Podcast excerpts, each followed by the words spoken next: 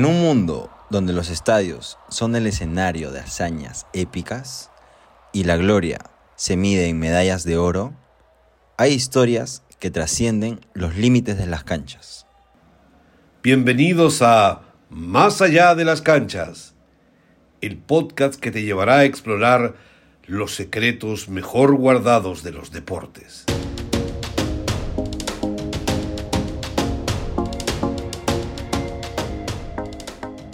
Bienvenidos al programa de Más allá de las canchas. El día de hoy tenemos como invitado a Daniel Cepita, quien es preparador físico en su centro de entrenamiento Cambios Radicales. Bueno, para ello primero tenemos preparado un breve reportaje de lo que es la historia de la preparación física y enseguida continuamos con la entrevista. Sin más preámbulo, los dejamos con el reportaje. Hoy en día, la sociedad está en la búsqueda de su salud y bienestar ya que se ha convertido en un imperativo ineludible. Es ahí donde surge la preparación física, como un faro de conocimiento y transformación. Este reportaje se sumerge en el fascinante universo de los preparadores físicos, profesionales cuya tarea va más allá de esculpir cuerpos atléticos, desde fundamentos históricos hasta vanguardias tecnológicas Exploraremos cómo estos expertos moldean no solo músculos, sino también destinos y estilos de vida.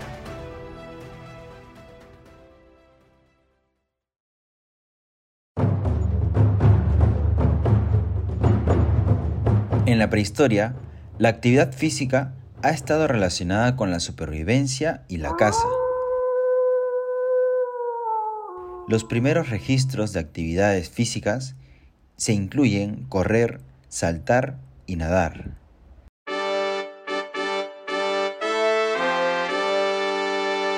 Durante la Edad Media, la actividad física se relaciona también con la caza y la equitación y se fundamenta con la práctica de esgrima y lucha.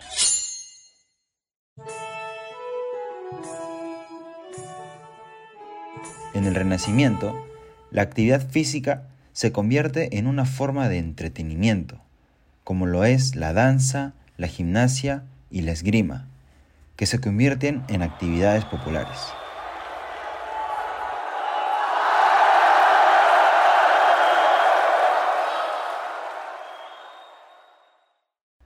En el siglo XIX surge el interés por el entrenamiento físico con el desarrollo de la educación física en instituciones educativas. El sueco Per Henrik introduce el concepto de gimnasia terapéutica y marca el inicio de la relación entre ejercicio y salud.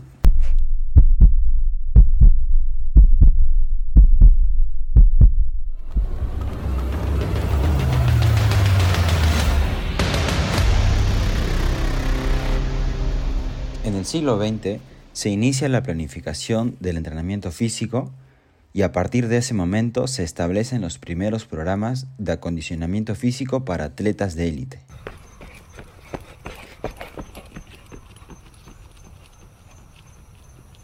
En los años 70 inicia el auge de la filosofía del ejercicio y la biomecánica, que contribuyeron al conocimiento científico en la preparación física. Y en los años 80 se formalizan los estudios universitarios en ciencias de ejercicio y preparación física, aumentado por la demanda de entrenadores personales que evidencian el interés en la salud y bienestar.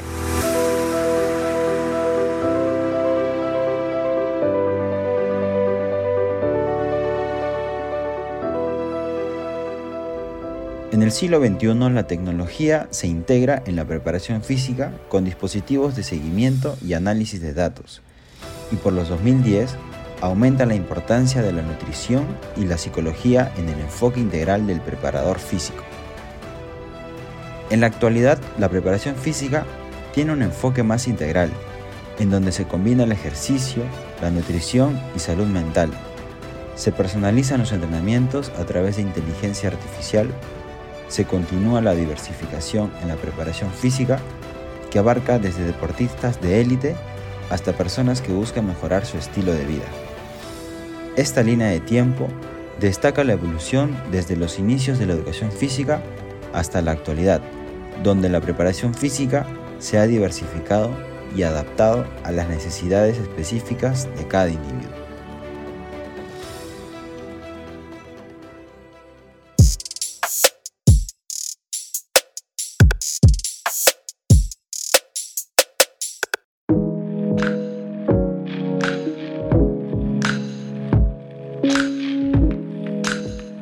Bienvenidos a un nuevo programa de Más allá de las canchas. El día de hoy tenemos como invitado a Daniel Cepita. Él es preparador físico. Eh, ¿Cómo estás, Daniel? Bienvenido. ¿Qué tal? ¿Cómo estás? Bueno, acá muy bien. Me da gustoso de compartir parte de la experiencia y conocimiento adquirido, ¿no? Sí, este, te cuento un poco. Este, nosotros estamos entrevistando a, a deportistas. Hemos entrevistado a futbolistas, basquetbolistas, MMA, kickboxing. Y bueno, todos ellos recomiendan que fuera del entrenamiento normal que tienen, siempre hay que prepararse físicamente con un personal trainer, ¿no? Y tú eres uno de ellos. Eh, cuéntanos sobre ti, sobre tus inicios. ¿Siempre te gustó el deporte desde chico? Claro, el, deporte es algo que, marcó siempre en, mi vida. Creo que desde el colegio siempre me, siempre me gustó el deporte. Entonces siempre he procurado tenerlo presente. He competido y practicaba varios deportes, porque es parte de en realidad. ¿Qué, deportes practicabas desde chico? Bueno, he hecho eh, básquet, atletismo, karate, boxeo. De todo un poco. Claro, un poco de todo en realidad. Siempre que podía hacer algún deporte estaba ahí presente. Ah, y por ahí estás competido, por ejemplo, representando a tu colegio o algún equipo en algún deporte. Claro, en lo que he competido, bueno, en, en boxeo, atletismo, igual en, en, karate, siempre en los deportes que he estado he procurado llevar un nivel competitivo. Quizás no internacional, pero sí un, tema que, que te permita demostrar los desafíos que vas adquiriendo. ¿Y cómo era esa motivación que tenías para practicar algún deporte? ¿Era porque tú ya veías a alguien o simplemente porque querías hacerlo? La verdad que simplemente yo quería hacerlo. Siempre me han inculcado que uno tiene que ser el mejor en lo que hace y entonces ya, pues para mí el deporte es, una etapa de, liberarme, de estresarme, donde, donde puedo botar toda mi energía y dar lo mejor de mí. Eh, y en tu momento de la juventud, ¿cómo te diste cuenta que querías ser preparador físico? Claro, este, bueno, porque como, todos yo iba a un gimnasio, entrenaba, y luego veía que muchas personas hacían movimientos de manera incorrecta. Yo dije, yo tengo la capacidad quizás para, para, para poder ayudarlos. Así que preferí estudiar, captar un poco más y de ese modo ser una ayuda a esas personas que buscaban mejorar su estilo de vida. ¿Te acuerdas tu primer entrenamiento? ¿A quién entrenaste? Claro, yo, me acuerdo que eh, Alfonso Alfaro es el nombre de, la primera persona que estaba con un poco sobrepeso. Yo veía que él se esforzaba mucho, pero quizás no hallaba el modo de cómo mejorar su estilo de vida. Me acerco a él y le digo, Alfonso, ¿te parece si te puedo entrenar? Yo justo en esa temporada estaba ya en una especialidad en nutrición para ver sobrepeso. Así que justo me, me, pidieron un caso real. Así que fue justo preciso. Hablé con él, me dijo ya normal y comenzamos una, una preparación. Porque eh, Alfonso era una persona que sufría mucho de bajo autoestima, porque no le gustaba cómo se veía y aparte de, de, unos problemas cardíacos. Así que el deporte fue algo que cambió en la vida de él. Así que él fue el, el primer caso que pude llevar desde enseñarle cómo respirar, cómo ejecutar cada movimiento, a posteriormente que él pueda mejorar su estilo de vida. ¿Y actualmente cómo está él? ¿Lo sigues, sigues en contacto con él? Este, un buen tiempo estuvo en contacto con él, luego ya desde pandemia se perdió el contacto, así que ahorita eh, supongo que debe mantener el régimen o quizás no, la verdad es que no, no lo he vuelto a ver, creo que viajó. Ya, mira, este, te cuento, yo a ver, de, yo también practico deporte y y de hecho me acuerdo que tal vez uno o dos de los entrenamientos más fuertes, uno fue en Lima, que era una serie de test donde terminé muerto, cansado. Y otro fue acá en Tacna, que nos hicieron eh, entrenar en el cerro. ¿Tú te acuerdas de un entrenamiento que tú hayas realizado? O sea, que tú hayas corrido, tú has sido la persona que se ha esforzado. ¿Te acuerdas de uno? ¿Cuál fue? Claro, bueno, este, siempre buscar... ¿Qué pasa? Que cada deporte tiene una secuencia de ejercicios diferentes y desafíos diferentes.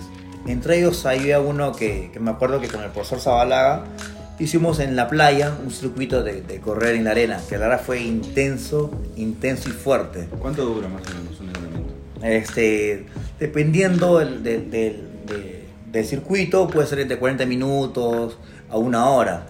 Luego cuando hacía atletismo, me acuerdo que vinieron unos cubanos con una metodología completamente diferente.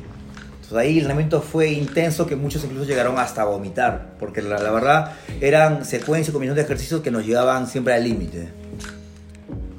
Ah, ya. Y cuéntanos ya cuando has estado preparando a más gente, ¿cuáles son los desafíos que has enfrentado en tu carrera? ¿Desafíos en qué sentido? Eh, con las personas, por ejemplo, una persona que venía con una meta muy alta para, para ella tal vez, y tú tenías que prepararlo bien físicamente para que logre su objetivo, ¿no? Claro, mira, yo aparte de entrenador soy evaluador antropométrico. La antropometría es un método de evaluación que nos ayuda a determinar de, tu peso corporal cuál es la distribución de grasa, masa muscular, eh, eh, adiposidad. Entonces eso lo, eh, evaluamos a cada deportista según su, su, su matotipo y ahí se determina qué tanto le falta alcanzar o llegar. Entonces, hay deportistas que obviamente tienen toda la, la, la, habilidad, la condición de querer poder ser los mejores, pero la, la, distribución en masa muscular y adiposidad no es la adecuada. Entonces, ahí yo planteo con ellos y armo un macrociclo, armando fases y temporadas hasta que llegan al punto de distribución que, que debería llegar en realidad. ¿Alguna vez has entrenado a un equipo, ya sea de cualquier deporte? Eh, no, a un equipo en sí no. Yo como personal trainer este, trabajo con varios deportistas, pero para fortalecer áreas débiles. Por ejemplo, tengo tenistas que ellos tienen su, su entrenador de, de, tenis, que les enseña técnica. Conmigo, ¿qué hacen? Fortalecen sus áreas débiles. Que están en, en el tenis, por ejemplo, está muy bien, pero le falta el tema de coordinación, tiempo de reacción, velocidad, fuerza. Entonces, esas áreas yo me comunico con el entrenador específico y yo fortalezco esas áreas débiles para que ellos puedan ser mejores en el deporte. Entonces, complementamos el trabajo. Okay. Si bien es cierto, tú le recomiendas a la gente qué hacer, qué hábitos tomar, ¿tú tienes algún hábito o rutina matutina por las mañanas? Claro, bueno, este, por las mañanas levantarse bien temprano, obviamente, un, un, buen desayuno que es parte de... Y mi jornada laboral empieza muy temprano en realidad, yo comienzo desde las 5 y media de la mañana, donde mi, mi, mi proceso laboral termina a plan de 11 de la mañana y sí o sí entreno, porque como entrenador parte de ello tengo que mantener siempre el, el cuerpo activo. A la par entrenas. Claro, a la par. Entonces es, es necesario siempre que, que, el cuerpo y toda persona se, se, se mantenga activa.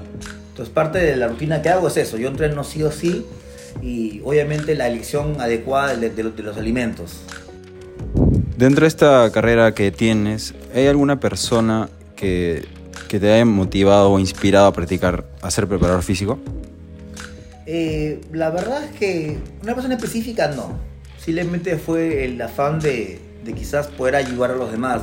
Y a mí siempre me gusta aprender algo nuevo, algo nuevo. Entonces siempre soy alguien que no, se cree, no me creo yo con, con, la verdad absoluta, siempre creo que hay algo nuevo que aprender. Entonces, como entrenador, preparador físico, siempre busco nuevos conocimientos. Cada curso que hay busco aprender, capacitarme constantemente, porque ese modo son herramientas que me ayudan a, a ayudar a las demás personas. De, dentro de estas capacitaciones y también las experiencias que tú has tenido, ¿cuál es la lección más importante que tal vez has aprendido a lo largo de, de tu carrera? Que uno nunca termine de aprender y la disciplina y la perseverancia te van a llevar a superar tus propios límites. Y, y cuéntanos, dentro de los deportistas que has entrenado, eh, si bien es cierto, tú eh, entrenas a personas que hacen algunos deportes, pero también a gente que quiere cambiar su estilo de vida. ¿Qué, ¿A quién te gusta entrenar más? En realidad, este, con ambos es desafíos diferentes.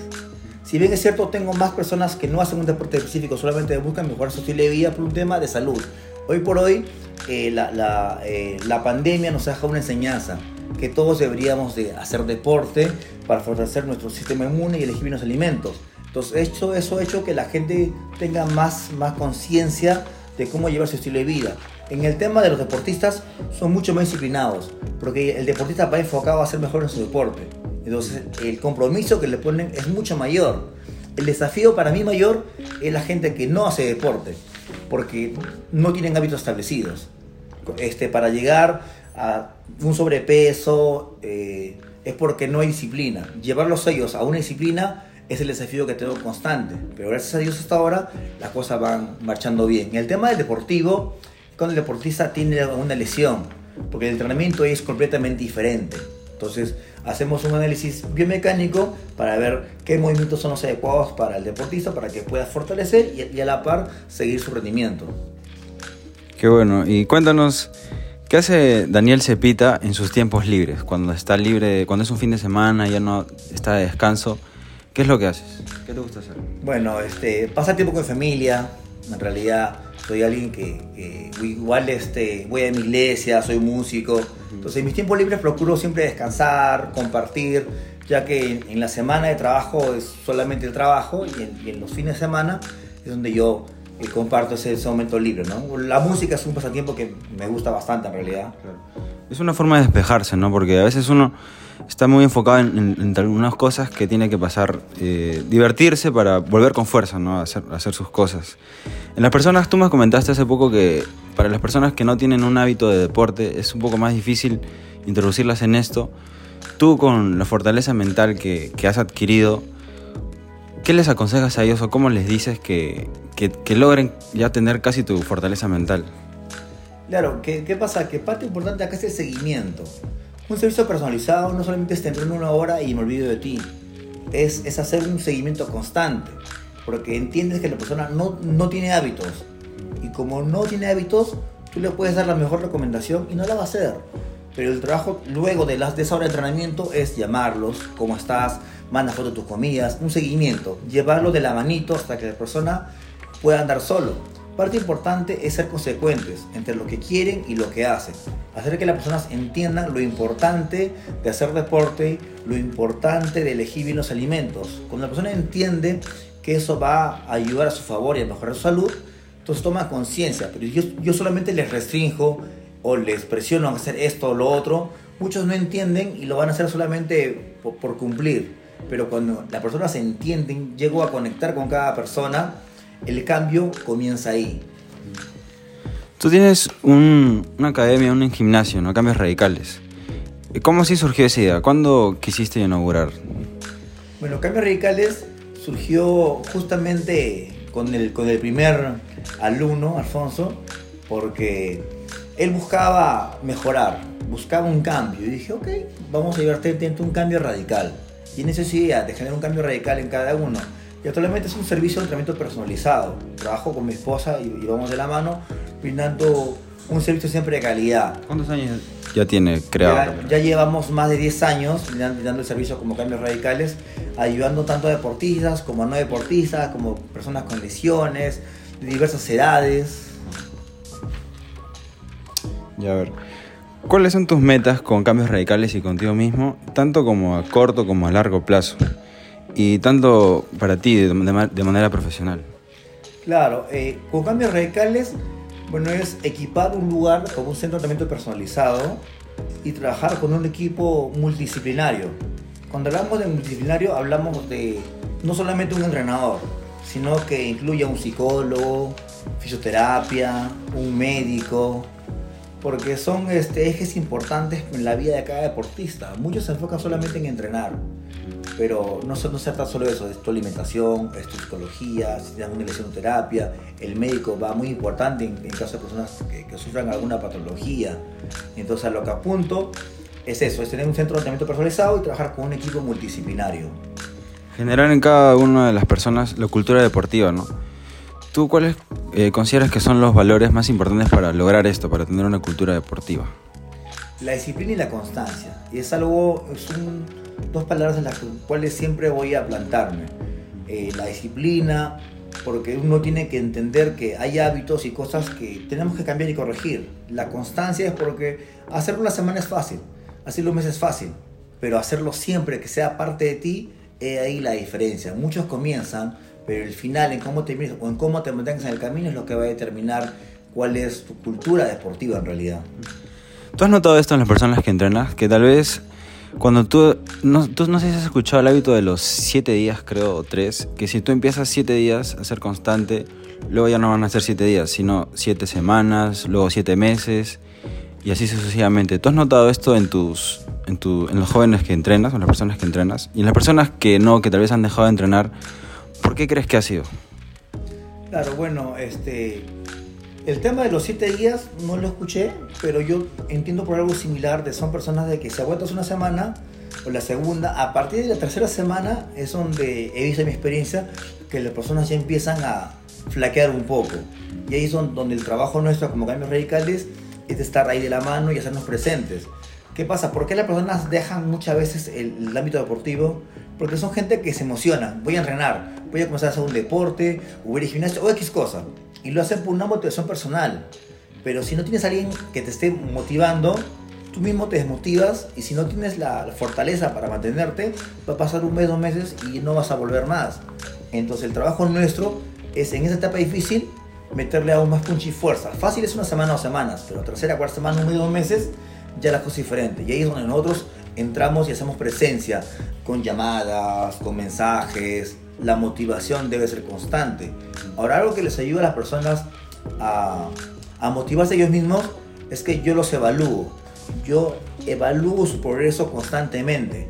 Y ellos ven el, el cambio. El que quiera bajar de peso verá cómo baja la grasa. El que quiere un ámbito deportivo verá cómo mejoró sus tiempos, su coordinación, sus marcas. Entonces eso a las personas les ayuda a decir, wow, la cosa va bien, entonces puedo seguir mejorando. Pero muchas veces lo dejan porque al no haber una evaluación, al haber un cambio, no haber un seguimiento, simplemente se alejan, se pierden y luego vuelven nuevamente porque saben que tienen que mejorar. Claro. Eh, Puedes invitar a la gente a que conozca cambios radicales, tal vez, tal vez un número, las personas para que conozcan y puedan entrenar contigo. Claro, bueno, este, como digo, mi nombre es Daniel y Cambios Radicales brindamos un servicio de entrenamiento personalizado. Nos enfocamos netamente en lo que, en lo que tú desees, en tu objetivo, ya sea sea deportivo, ya sea, sea físico o por salud. Bueno, me pueden escribir por el WhatsApp a 952-717231 o si no, en la fanpage Cambios Radicales. Les mandan un mensaje y ahí estamos con todo. Listo, bueno, la invitación ya está hecha, Daniel. Muchas gracias por, por tu tiempo. Pero antes de, despedirnos, hay una actividad que tengo de preguntas rápidas. Yo te hago unas preguntas y tú tienes que votar la primera respuesta que se te venga a la mente. Ok, ya. Ok, empezamos. Eh, colegio en Tanga. Con la Lemonesi. Barrio en Tanga. Bolognesi. Eh, ¿Algún preparador físico preferido a nivel nacional?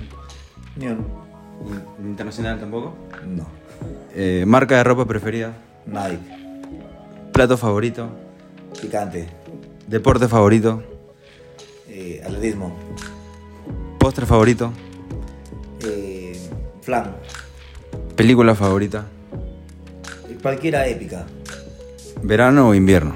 Verano. ¿Color favorito? Naranja.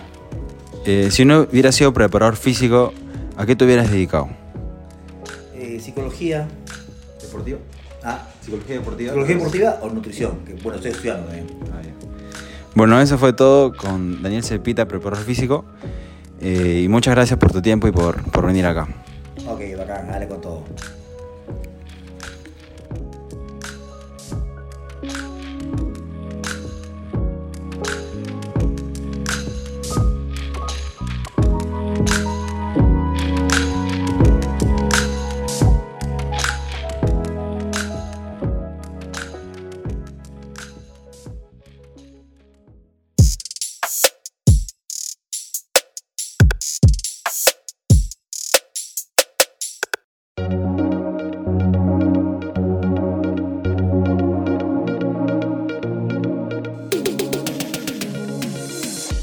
continuación, estamos con la sección de noticias informativas, tanto a nivel local, nacional e internacional.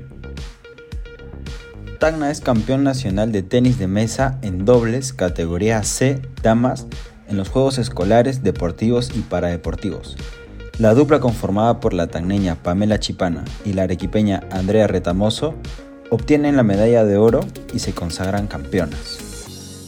El atleta tagneño Jorge Espada gana la medalla de oro en salto alto y medalla de bronce en la posta 4x50. Trae doble medalla para Tacna en los Juegos Escolares Deportivos. Fabián Velarde obtuvo medalla de bronce en la posta 4x50. Talent School de Arequipa se lleva el trofeo de campeón nacional en fútbol categoría C de los Juegos Escolares. Tenemos bicampeón panamericano en squash y medalla de plata histórica en esgrima para Perú. En squash, Diego Elías se queda con la de oro y se convierte en bicampeón panamericano en Santiago 2023.